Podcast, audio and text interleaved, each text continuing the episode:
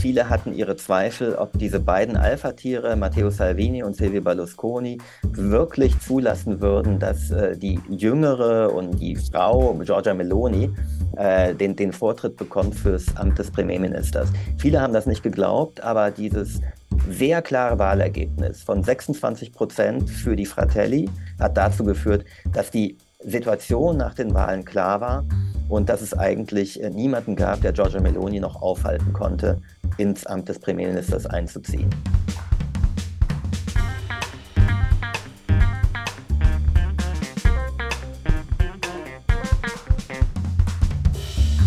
Willkommen zu Folge 64 von Erststimme.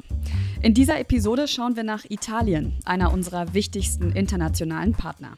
Gut 100 Tage ist es her, dass in dem Land eine neue, rechte Regierung übernommen hat, angeführt von Ministerpräsidentin Meloni, die nicht nur aufgrund ihrer Anti-EU-Rhetorik umstritten war. Welches Bild gibt die Regierung im Amt ab und wie steht es um die deutsch-italienischen Beziehungen? Darüber sprechen in dieser Folge meine Kollegin Vanessa Verena Wahrlich und Dr. Nino Galetti, Leiter des Auslandsbüros Italien der Konrad-Adenauer-Stiftung. 68 Regierungen in 77 Jahren. Ja, diese Zahl, die erstaunt, denn seit der Gründung der Italienischen Republik hatte unser südlicher EU-Partner bereits 68 Regierungen unter 30 Ministerpräsidenten. Im Vergleich, in Deutschland gab es seit 1949 gerade einmal 24 Regierungskabinette. Der schnelle Wechsel an der Spitze des Ministerrates erstaunt jedes Mal. Und das nicht nur die Italienerinnen und die Italiener. Von italienischen Verhältnissen ist immer dann die Rede, wenn der Staatspräsident mal wieder einen Ministerpräsidenten entlassen muss. Und genau über diese italienischen Verhältnisse sprechen wir heute in der heutigen Folge von Erststimme. Hallo und herzlich willkommen. Mein Name ist Vanessa Verena Balik und ich darf dieses Mal unseren Gast Dr. Nino Galetti rund um das Thema Italien befragen. Nino Galetti leitet seit 2020 das Auslandsbüro der Konrad-Adenauer-Stiftung für Italien, Malta und den Vatikan. Ich bin Podcasterin und bringe im bilingualen Podcast Überall Konfetti unseren Hörerinnen und Hörern die Gemeinsamkeiten und Unterschiede Deutschlands und Italiens näher. Und genau auch dazu wollen wir heute unserem Gast die Fragen stellen. Wir sprechen über die Arbeit des Auslandsbüros der Konrad-Adenauer-Stiftung in Italien, über italienische Innenpolitik, die deutsch-italienischen Beziehungen und wie viele Espressi es braucht, um Italien verstehen zu lernen. Buongiorno Nino Galetti, schön, dass Sie heute unser Gast sind. Guten Tag und Buongiorno aus Rom. Die italienische Innenpolitik ist wahrscheinlich genauso chaotisch wie der römische Straßenverkehr. Doch bevor wir so ein bisschen in die Innenpolitik einsteigen, wollen wir natürlich erstmal eine ganz, ganz wichtige Frage klären, nämlich wie sieht eigentlich die Arbeit der Konrad-Adenauer-Stiftung in Italien aus und wie viel Dolce Vita steckt vielleicht auch in der Arbeit drin? Also äh, es ist ein Unterschied, in Italien Urlaub zu machen oder in Italien zu arbeiten. Und insofern, Dolce Vita gibt es immer nach Feierabend. Aber äh, im Berufsleben, im Arbeitsleben ist Italien äh, so anstrengend wie jedes andere Land auch, manchmal sogar noch etwas anstrengender. Unsere Aufgabe ist es, äh, den Dialog, den politischen Dialog zwischen Deutschland und Italien, also zwischen deutschen und italienischen Politikern und Politikexperten zu pflegen. Politikexperten sind in dem Fall alle die, die irgendwas mit Politik zu tun haben. Das können Journalisten sein, das können Wissenschaftler sein, das können Vertreter von Thinktanks sein. Alle diejenigen, die in irgendeiner Form mit Politik zu tun haben und die an Italien interessiert sind, die bringen wir nach Italien, die bringen wir mit italienischen Experten zusammen und natürlich andersrum. Die Italiener, die an Deutschland interessiert sind, die bringen wir mit den entsprechenden deutschen Experten zusammen. Und da machen wir sogenannte Dialogprogramme, wir machen Konferenzen. Wir haben aber auch einen äh, Informationsbrief, äh, einmal wöchentlich, der über das jeweils andere Land informiert, einen auf Italienisch, einen auf Deutsch. Und wir haben ein Stipendiatenprogramm, das sind junge, engagierte Menschen, die sich, in dem Fall Italiener, die sich für Deutschland interessieren und deren Deutschlandkenntnisse wir weiter ausbauen wollen. Wir wollen die jungen Menschen also zu Deutschland-Experten machen. Das hört sich sehr gut an. Also wir haben jetzt schon von Ihnen gehört, das süße Leben, wie wir es uns vermeintlich vorstellen, ähm, in Italien, das findet zwar statt, aber nicht innerhalb unbedingt der Arbeit. Ähm, da geht es auch um guten Austausch. Ja, wenn wir in die reale Welt schauen, dann wissen wir, dass vor allen Dingen die italienische Politik eher ein Chaos ist. Und bevor wir jetzt über die italienische, die aktuelle italienische Politik sprechen und über 100 Tage Giorgia Meloni, müssen wir vielleicht auch noch so ein bisschen die Grundlagen des italienischen Politikchaos klären. Die italienische Politik, die lässt sich ja seit 1946 in verschiedene Phasen teilen war bis 1992 die Politik vor allem von den christdemokratischen und von der christdemokratischen Partei der Democrazia Cristiana geprägt, erschütterte vor 31 Jahren der Korruptionsskandal Tangentopoli das gesamte Parteiensystem Italiens. Die Democrazia Cristiana löste sich auf, aber viel Neues entstand da auch. Dutzende politische Bewegungen gingen einher. Herr Galetti, was haben wir denn jetzt aktuell in Italien für ein Parteiensystem und was ist vielleicht auch in der Innenpolitik in den letzten Jahren so passiert? Also man kennt ja viele Namen. Draghi, Renzi hat man so als Namen noch im Kopf. Aber was, was ist da eigentlich passiert in den letzten Jahren und wie ist das Parteiensystem? Also das ist natürlich eine kurze Frage, auf die ich eine sehr, sehr, sehr lange Antwort geben könnte. Ich will aber zunächst mal auf das Wort Chaos kommen, das Sie zweimal genannt haben. Wir in Deutschland nehmen die italienische Politik als chaotisch wahr, als Chaos. Man kann aber auch einen anderen Blick drauf werfen. Das ist eine italienische Form, Politik zu machen und das ist eine italienische Form von Checks and Balances, also von Kontrolle und Gegenkontrolle der Macht. Die italienische Verfassung ist entstanden auf den Erkenntnissen und auf den Erfahrungen der Mussolini-Diktatur in den 20er, 30er und 40er Jahren. Mussolini hat also über 20 Jahre lang in Italien diktatorisch regiert und äh, auf diesen Erfahrungen ist die italienische Verfassung in den Jahren 1946 bis 48 entstanden. Das muss man in Rechnung stellen und dann weiß man, warum der Ministerpräsident in seiner Macht doch erheblich eingeschränkt ist. Einerseits durch den Staatspräsidenten, der ähnlich wie bei uns von einer Art Bundesversammlung gewählt wird, immer auf sieben Jahre.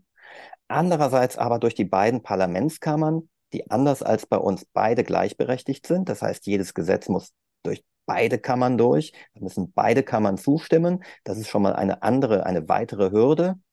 Und dazu kommt eben, dass die italienischen Ministerpräsidenten ähm, auch über Vertrauensfragen und Misstrauensvoten relativ rasch abgewählt werden können und die Italiener machen davon reichlich Gebrauch. Wenn man sich die italienische Politik anschaut, vielleicht kann man es ein bisschen mit dem Straßenverkehr vergleichen. Das haben Sie ja auch eben schon gebracht. Wenn man sich den deutschen Straßenverkehr anschaut, da ist sehr viel geregelt, da ist sehr viel strukturiert und man kommt an sein Ziel. Äh, wenn man sich den Römerstraßenverkehr anschaut, da wirkt das wesentlich weniger geregelt und wesentlich weniger strukturiert, aber die Menschen kommen auch an ihr Ziel und meistens sogar schneller als wir in Deutschland. Vielleicht auch noch mal ein Blick jetzt auf das Parteiensystem. Eben schon mal kurz angesprochen, in den 90er Jahren ist das Parteiensystem ja völlig zusammengebrochen. Es sind neue Parteien entstanden. In den 90er Jahren hatte natürlich auch einer seinen wirklich großen Auftritt, nämlich Silvio Berlusconi. Wie ist das Parteiensystem heute? Mit was für Parteien beschäftigen wir uns in Italien? Also zunächst mal kurzer Rückblick. In dieser ersten Phase der Republik, die bis Anfang der 90er Jahre reichte, gab es zwei große Parteien, die die Politik in Italien in Italien der Nachkriegszeit bestimmt haben. Das war einmal die Democrazia Christiana, die über 40 Jahre hinweg an jeder Regierung beteiligt war. Und das war zum anderen die Partito Comunista, die kommunistische Partei, die die größte kommunistische Partei in Westeuropa war mit über einer Million Mitglieder und diese Mitglieder waren sehr aktiv und sehr engagiert.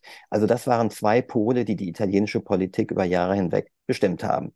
Nach 1989, 90, 91, nach dem Fall der Berliner Mauer, nach dem Fall des Eisernen Vorhangs, nach dem Untergang der Sowjetunion, äh, sind beide Parteien interessanterweise aus innenpolitischen Gründen wurde bereits erwähnt, ein großer Skandal, Tagentopoli, ein großer Korruptionsskandal, Beide Parteien sind untergegangen und sind verschwunden.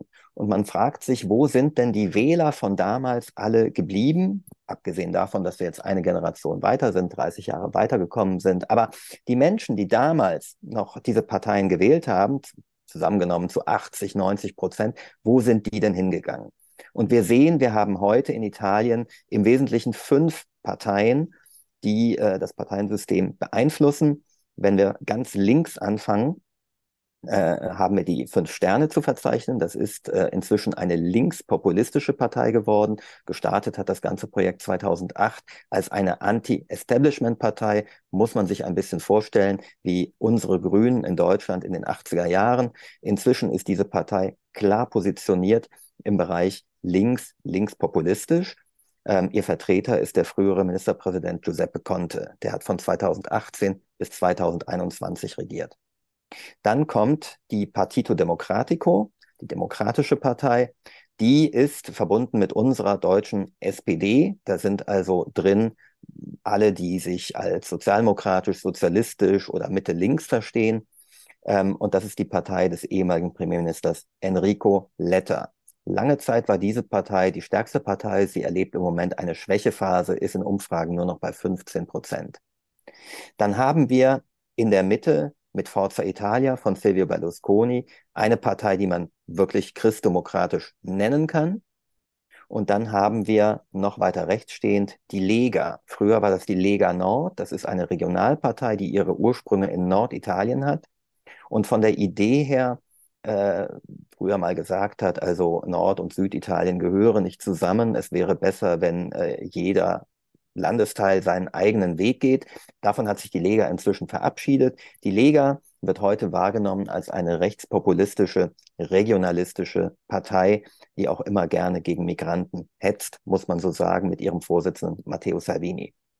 Und dann gibt es auf der ganz rechten Seite auch eine rechtskonservative Partei. Das sind die Fratelli d'Italia, die Brüder Italiens. Der Titel dieser Partei stammt übrigens aus der ersten Liedzeile der italienischen Nationalhymne. Die beginnt mit den Worten Fratelli d'Italia, Brüder Italiens. Hört man vor jedem äh, Fußball-Länderspiel. Da wird das immer mitgesungen. Und das ist die Partei von Giorgia Meloni, die einen ganz erstaunlichen Aufschwung genommen hat. Die Partei ist erst 2012 gegründet worden. Sie ist hervorgegangen aus früheren neofaschistischen Parteien, aus, äh, es waren auch viele nationalkonservativ denkende Politiker dabei, die eben diese neue Partei gegründet haben. Und relativ rasch hat sich Giorgia Meloni äh, als Parteivorsitzende durchsetzen können und sie hat es geschafft, aus einer Partei, die seinerzeit bei ein, zwei, drei Prozent lag, inzwischen eine Partei zu haben, die die stärkste Partei im italienischen System geworden ist, mit 26 Prozent bei den letzten Wahlen im September 2022. Giorgia Meloni ist jetzt Premierministerin und gegenwärtig nach ihren ersten 100 Tagen steht sie relativ unangefochten da. Wir haben es eben schon erwähnt oder ein bisschen ausgeführt. Ähm, in Italien hat sich vor allen Dingen in den letzten Jahren mit dem Movimento Cinque Stelle ja auch so ein bisschen Bewegungen haben sich abgebildet.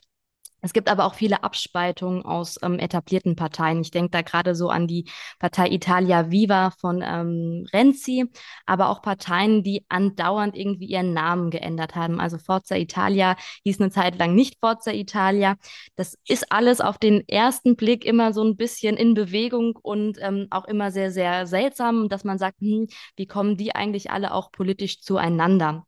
Aber im letzten Kabinett, dem vor Giorgia Meloni, kamen sie ja eigentlich ja alle miteinander zusammen und haben ja sogar zusammen eine Regierung ge gegründet. Nämlich ein Beispiel dafür ist eben die 7, das 67. Kabinett unter Mario Draghi, das 2018 eben als Koalition der nationalen Einheit von der rechten Lega bis hin zur linkspopulistischen oder bis hin zum linkspopulistischen Movimento Cinque Stelle eigentlich eine ganze Riege von Parteien und auch Technokraten, die ja auch sehr, sehr wichtig in dieser Regierung waren, vereinen konnte. Das klingt aus deutscher Sicht irgendwie total seltsam, wenn man denkt, okay, da wird jetzt eine Koalition Koalition gegründet, wo die Linken drinne sind und die AfD ist da jetzt auch noch mit dabei. Das ist für uns unvorstellbar man könnte denken, okay, jetzt nationale Einheit, das hört sich super an. Dennoch ist diese Politik gescheitert und hat ja den Weg dann frei gemacht, eben für eine Mehrheit für Giorgia Meloni.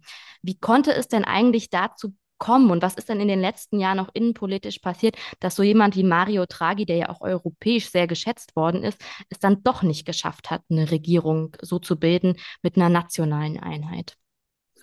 Also die Italiener sind grundsätzlich sehr viel flexibler, als wir es in Deutschland sind und auch äh, mit einem hohen Maß an Pragmatismus gesegnet.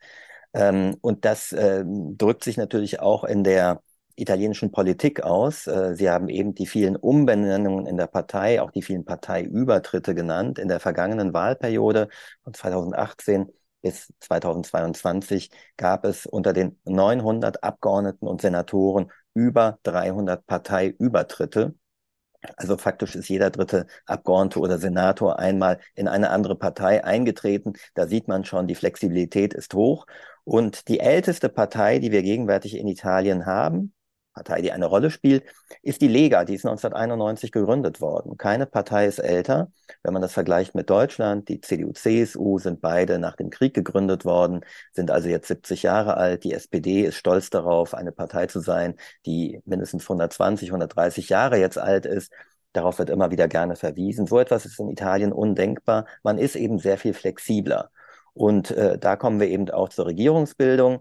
Ähm, es war ein Zeitpunkt nach der Pandemie und äh, vor dem Hintergrund der äh, wirtschaftlichen Schwierigkeiten, die Italien bevorstanden, dass der Staatspräsident eine Allparteienregierung zusammengerufen hat. Und dieser Partei haben unter Premierminister Mario Draghi auch alle im Parlament vertretenen großen Parteien angehört, bis auf die Fratelli d'Italia, die damals auch keine ganz so große Partei waren. Sie waren gerade mal mit vier Prozent in den beiden Parlamentskammern vertreten.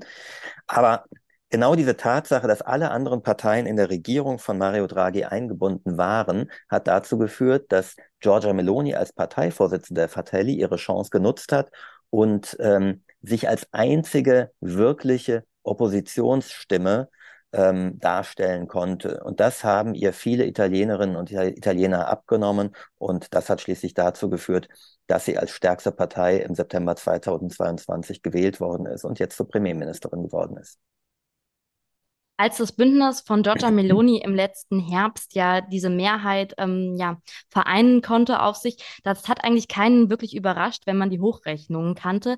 Dennoch hatte man trotzdem das Gefühl, dass so ein Ruck durch ähm, Europa ging. Eine Rechtspopulistin, die in ihrer Jugend Mussolini als einen der größten Staatsmänner aller Zeiten bezeichnet hatte, das löst, wenn man dran denkt, dass eben Italien auch eins der, ähm, Gründungs-, äh, der Gründungsstaaten der Europäischen Union ist, schon auch ein bisschen Angst aus.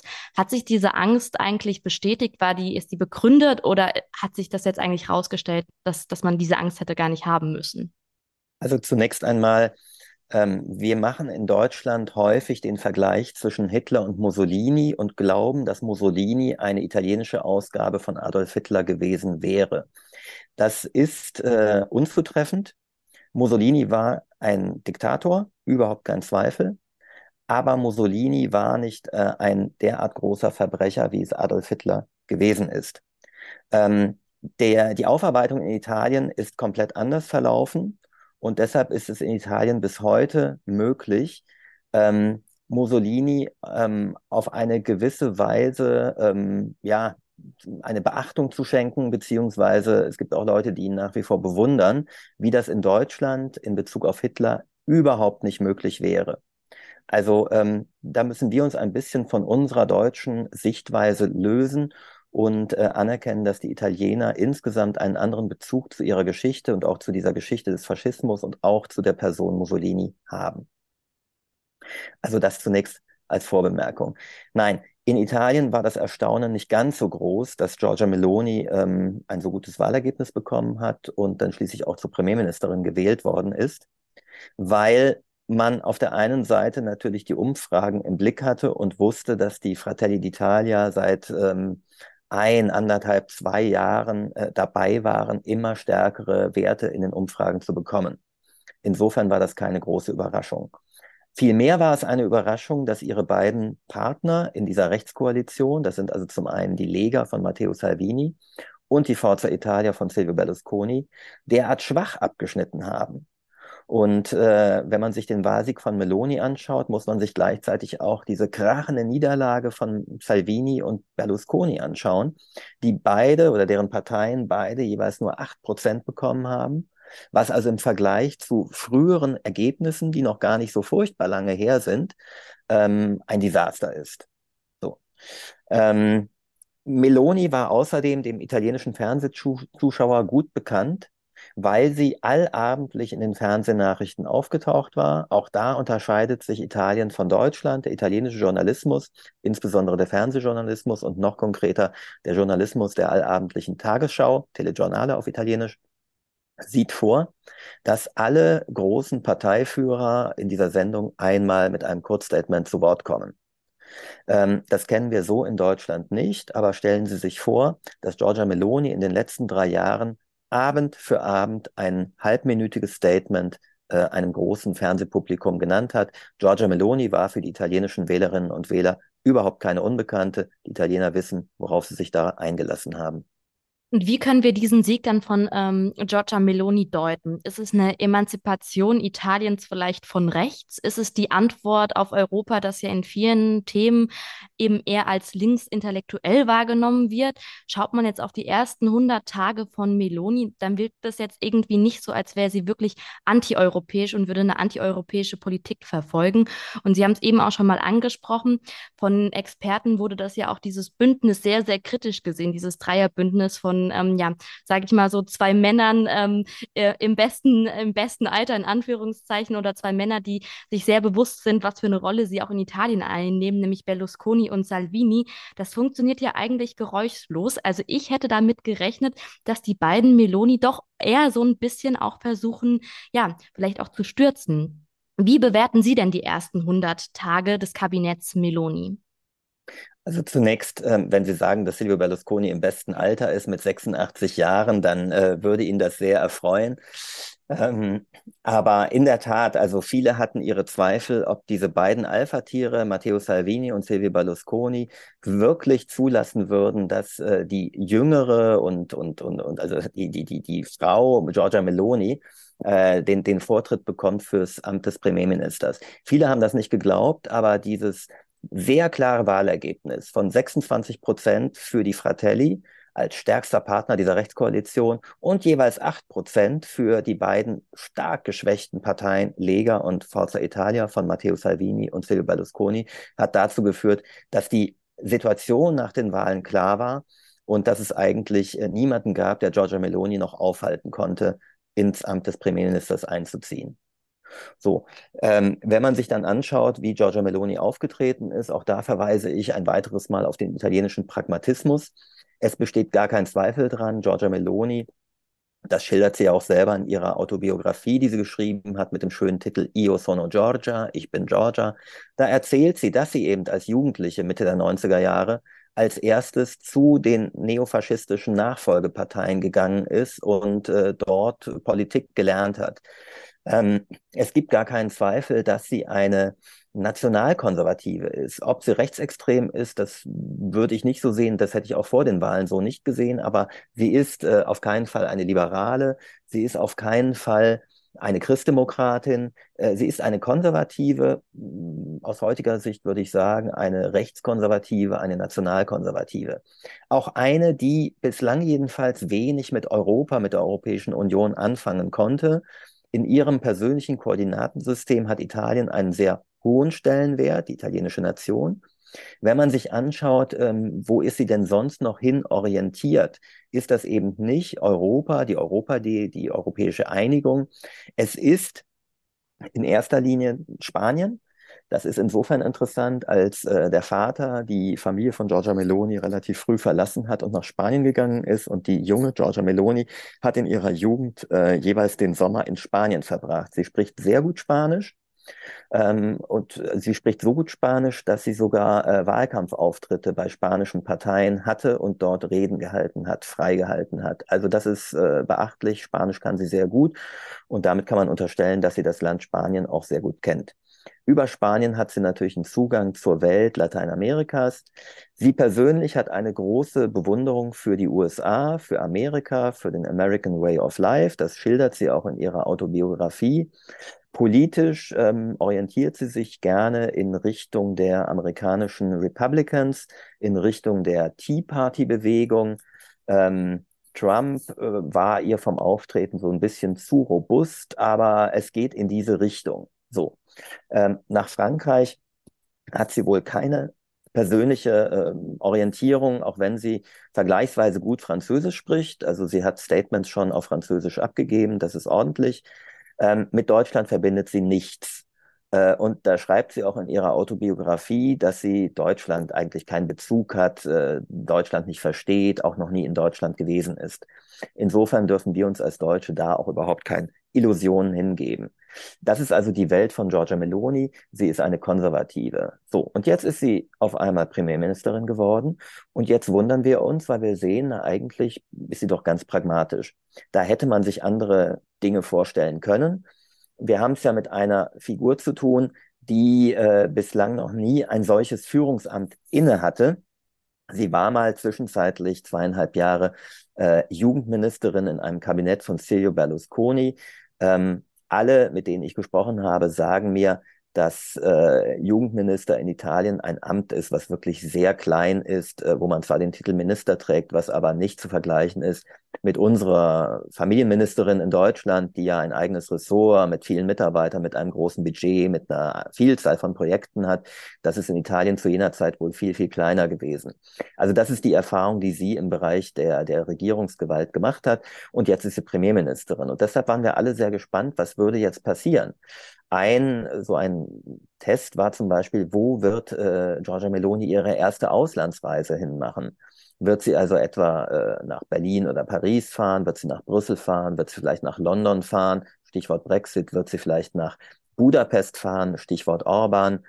Ähm, sie selbst hatte angekündigt, ihre aus erste Auslandsreise geht in den Vatikan.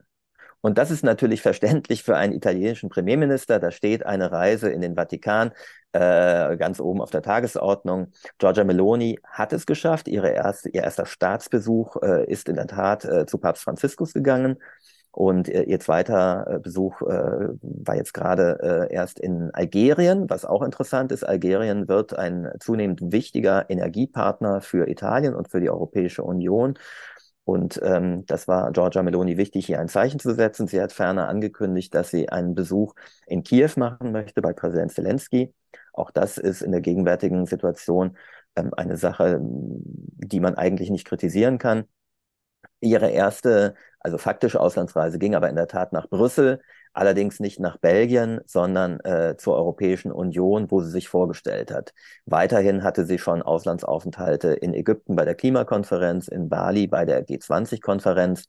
Da hatte sie äh, natürlich, das war ein Zufall, aber da hatte sie das Glück, dass so internationale Konferenzen anstanden, wo sie eine ganze Menge an Kontakten knüpfen konnte, wo sie natürlich auch mit Bundeskanzler Olaf Scholz Kontakte geknüpft hat, wo die sich kennengelernt haben ohne dass Giorgia Meloni jetzt direkt nach Berlin fahren musste, ohne dass Bundeskanzler Olaf Scholz äh, Giorgia Meloni im Kanzleramt empfangen musste, offiziell. Da haben sich die beiden am Rande von Konferenzen kennengelernt und natürlich auch ausgetauscht. Sie haben eben gerade angesprochen, ähm, sie ähm, war jetzt schon ähm, im Ausland gewesen, im Kontakt auch mit europäischen und nicht-europäischen Partnern. Ähm, sie bekräftigt auch regelmäßig eigentlich ihre Verpflichtungen gegenüber der NATO und der EU. Im internationalen Bereich wirkt es aber dennoch so, wenn man jetzt so die Nachrichten verfolgt, als hätte sie wenig Kontakt innerhalb ähm, der EU jetzt zum Beispiel. Die italienische Journalistin Tonia Mastroboni von La Repubblica schreibt sogar oder befürchtet, dass Meloni das Land in die Provinzialität führen könne. Welche Stellung hat denn Italien aber international oder auch in der EU?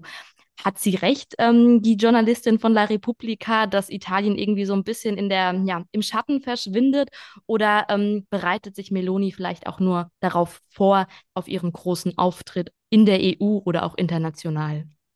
Also ich widerspreche Tonia Massoborni von La Repubblica nur ungerne, weil es eine ganz tolle Journalistin ist, äh, deren Artikel sehr, sehr lesenswert sind. Aber ähm, ich sehe das in dem Fall ein bisschen anders. Ich sehe Italien nicht isoliert. Äh, wenn man natürlich den Maßstab Mario Draghi nimmt. Mario Draghi war ja kein Unbekannter. Mario Draghi war so lange ähm, an internationalen Positionen gewesen, namentlich als Präsident der Europäischen Zentralbank, dass er natürlich alle kannte, mit denen er dann später zu tun hatte. Äh, oder noch konkreter gesprochen, er hatte ja die Handynummer von allen. Diese Handynummern muss sich Giorgia Meloni erst zusammensammeln. Aber ich sehe nicht, dass Italien isoliert wäre. Ich sehe nicht, dass Giorgia Meloni kein Interesse an Auslandsarbeit oder an europäischer Zusammenarbeit hat. Im Gegenteil, ähm, sie selber hat ja angekündigt, Italiens Stimme in Europa soll stärker hörbar werden, werden, stärker hörbar als in der Vergangenheit. Wenn sie diesem Anspruch gerecht werden möchte, muss sie mitspielen. Und das, was ich in den ersten 100 Tagen ähm, beobachtet habe, ist, dass Giorgia Meloni also keine Gelegenheit auslässt, um äh, bei den entsprechenden Formaten dabei zu sein. Als Premierministerin hätte sie nicht zur Klimakonferenz nach Ägypten reisen müssen. Sie hätte nicht zum G20-Gipfel reisen müssen. Sie hätte sich vertreten lassen können, wenn ihr das denn alles egal gewesen wäre. Ist es aber nicht. Und man muss auch in Rechnung stellen, es sind halt die ersten 100 Tage. Da muss man auch ein bisschen am Schreibtisch sitzen und sich erstmal einarbeiten. Ähm, das hat sich jetzt alles so angehört, als hätte Giorgia Meloni bislang einen sehr guten Job gemacht. Ähm, aber gibt es vielleicht auch Punkte, wo wir als aus deutscher Sicht draufschauen und sagen, was ist denn da in Italien passiert? Ähm, da läuft irgendwie was gerade in eine ganz, ganz falsche Richtung oder wo vielleicht auch die Wählerinnen und Wähler gesagt haben, jetzt macht Meloni endlich mal das, für das wir die eigentlich auch gewählt haben. Ja, doch klar. Also wir beobachten das hier äh, sehr genau, äh, müssen aber feststellen, äh, sehr viel weniger, als wir befürchtet hatten. Es gibt aber ein äh, Beispiel, was mir direkt in den Sinn kommt, und zwar ist das die Geschichte mit diesem äh, Rettungsschiff äh, mit Migranten, die nicht in Italien anlanden durften und die nach Frankreich fahren mussten. Das hat am Ende zu einem diplomatischen Eklat zwischen Frankreich und Italien geführt. Und ähm, da kann man aus heutiger Sicht aber klar sagen, das war ähm, der Wunsch von Giorgia Meloni, ihren Wählern zu zeigen, äh, dass es da eine neue Regierung in Rom gibt, die eben einiges gerade im Bereich der Migrationspolitik anders macht und die die europäischen Partner dazu zwingt, sich etwas stärker damit auseinanderzusetzen. Und da gab es auch Beifall der eigenen Wählerschichten, beileibe nicht aller Italiener, ähm, weil die Meinungen da sehr zwiegespalten sind, aber die eigene Kernwählerschaft hat das durchaus gutiert. Mm, wir können ja vielleicht noch mal ein bisschen auf dieses deutsch-italienische Verhältnis eingehen. Also gerade ähm, hat ja Deutschland und Frankreich 60 Jahre Élysée-Vertrag gefeiert. Das heißt, eine enge Freundschaft. Und wenn man so überlegt, die deutsch-französischen Beziehungen, die stehen vielleicht aktuell nicht zum allerbesten, aber es gibt einen regen Austausch auf verschiedenen Ebenen. Diesen Austausch oder so eine Art Freundschaftsvertrag, den gibt es zwischen Deutschland und Italien nicht. Also nicht so festgeschrieben, wie zum Beispiel das vor 60 Jahren beim Élysée-Vertrag eben stattgefunden hat. Ein bisschen anders ähm, ist es zwischen Frankreich und Italien. Da herrscht doch noch ein Austausch auch. Wie eng sind aber vielleicht diese deutsch-italienischen ähm, ähm, Beziehungen dennoch?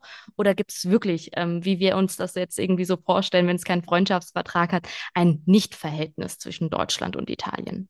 Nein, überhaupt nicht. Natürlich gibt es ein sehr, sehr, sehr enges Verhältnis zwischen Italien und Deutschland, äh, und zwar abseits der Politik zunächst mal. Also äh, das Italien ist das Lieblingsland aller Deutschen. Wir lieben italienisches Essen, wir lieben äh, die italienische Kultur und äh, Italien als Land mit seinen Landschaften, mit seinen großartigen Städten.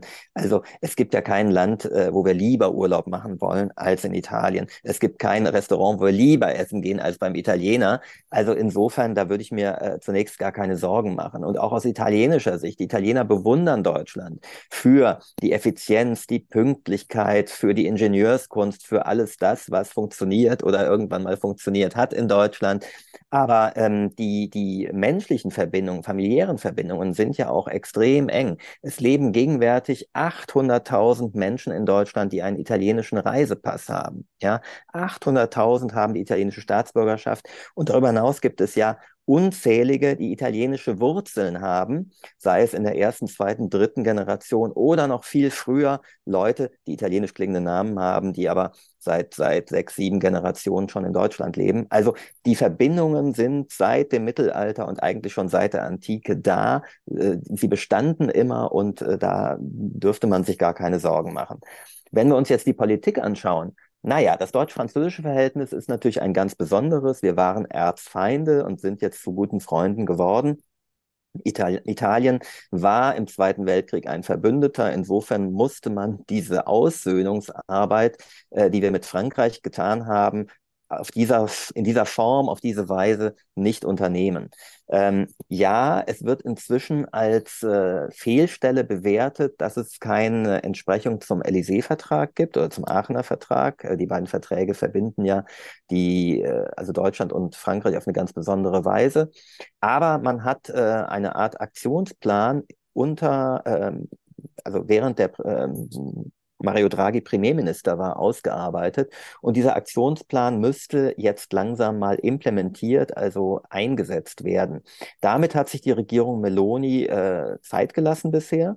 Und das ist in den deutsch-italienischen Beziehungen ganz konkret der nächste Schritt. Es gibt einen, ausge einen ausgearbeiteten Aktionsplan. Da geht es zum Beispiel um Städtepartnerschaften, da geht es um Schüleraustausche, da gibt es, geht es um das gegenseitige Erlernen der Sprache, was vergleichsweise wenig gemacht wird. Also weniger als äh, fünf äh, Prozent der äh, jeweiligen Bevölkerungen sprechen die Sprache des anderen. Da ist noch Luft nach oben.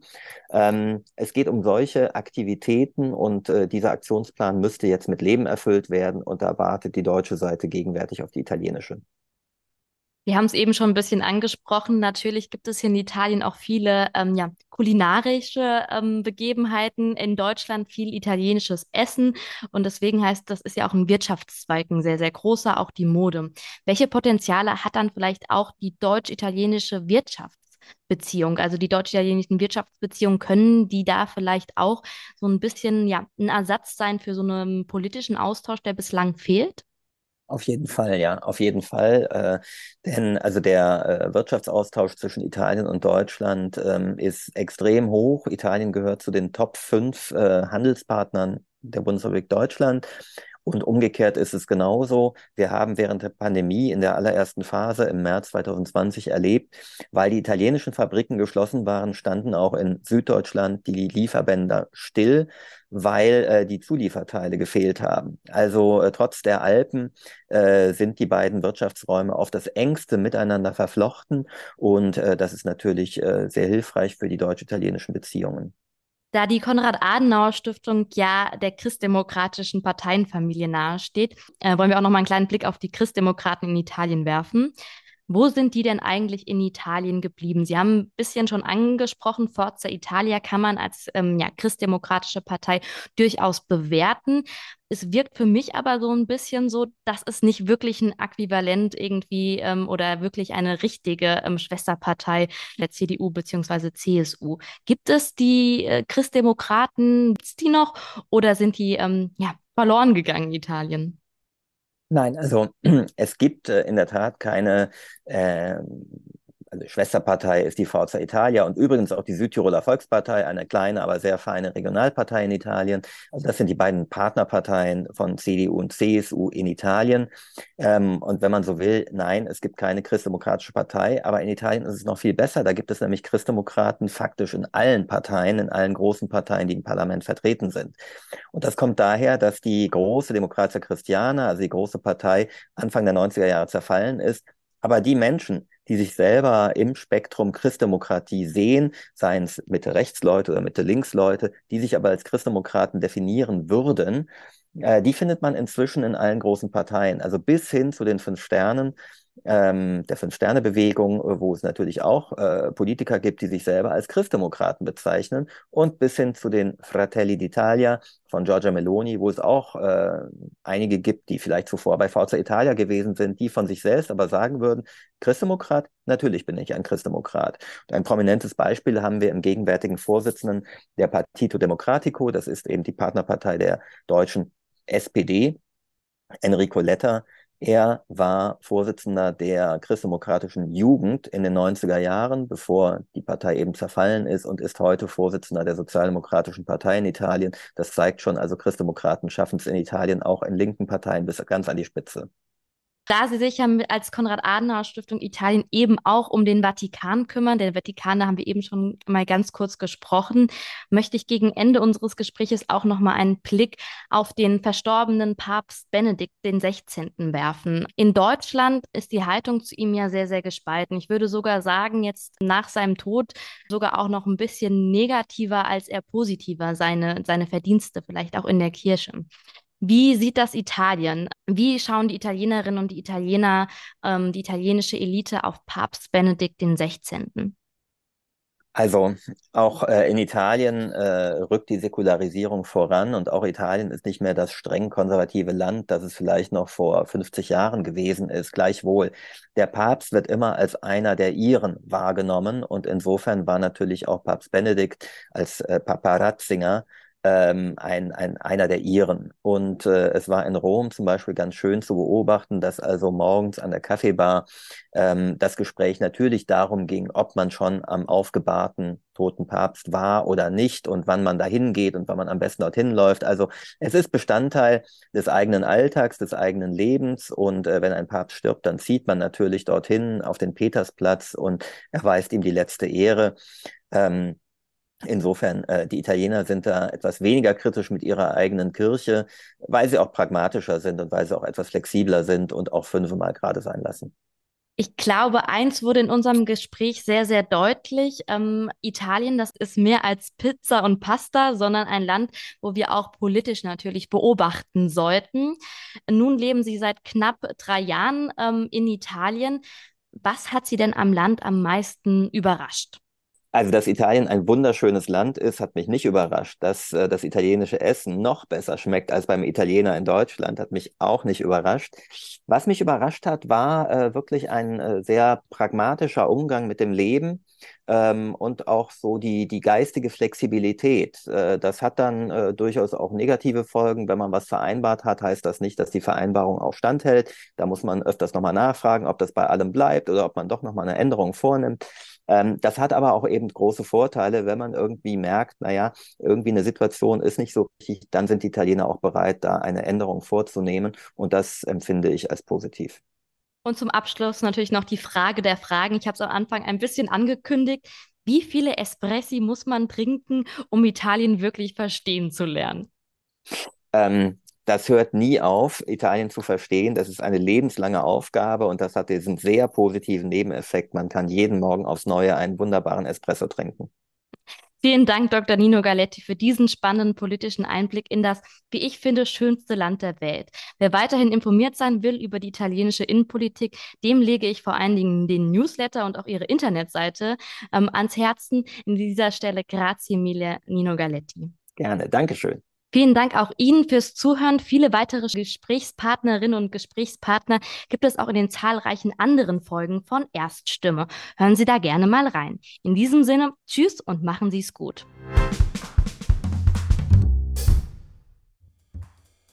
Das war Folge 64 von Erststimme. Die nächste Folge erscheint in zwei Wochen am 22. Februar. Wir freuen uns, wenn Sie auch dann wieder reinhören und wünschen Ihnen bis dahin eine gute Zeit.